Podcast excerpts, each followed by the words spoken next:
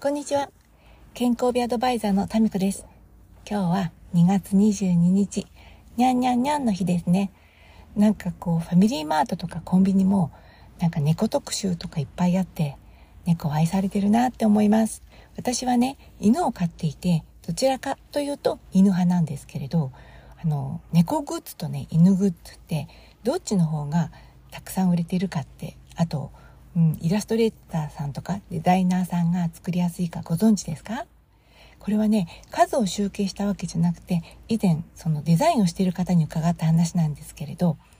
犬って、こう耳の形とか鼻の形とか、あと体格、手とこの体のバランスとか、いろんな種類があるじゃないですか。でも、猫って、まあ、細い太いとか毛の量が多いとかはあるけれど大体が鼻っぺしゃでまん丸いお顔だったりまん丸い目とかまあ耳も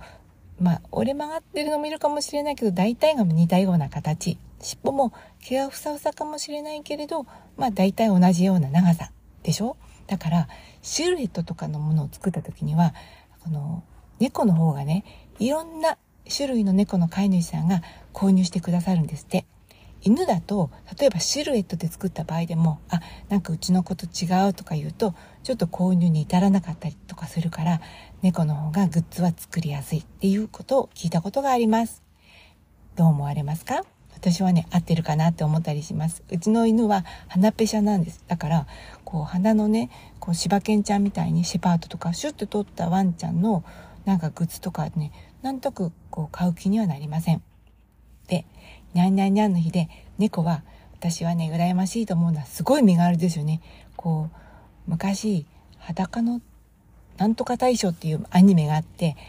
猫先生がにゃんこ先生がくるりんぱってね床に落ちる地面に木から飛び降りるっていうのがあってそのにゃんこ先生のくるりんぱって落ちるのをその柔道をやってる少年なんだっけ名前はなんとかなんとかくんはすごくそれをね尊敬していてにゃんこ先生と呼んでいました。そうじゃなくても猫ってその助走がなくても塀の上にスッて飛び乗ったりしますよね。なんかあれはねすごいなって思いますね。うん。まあ犬もなんとなく後ろ足でぴょんぴょんってすることね高いとこ登ったりするとあるけどいや猫なの跳躍力っていうんですか？この助走もないけど地面の押す反動を使うのかな？それで本当に2メートル近い塀の上にさっと立ち上がれるっていうのはどういう筋肉の働きなのかなって思ったりします。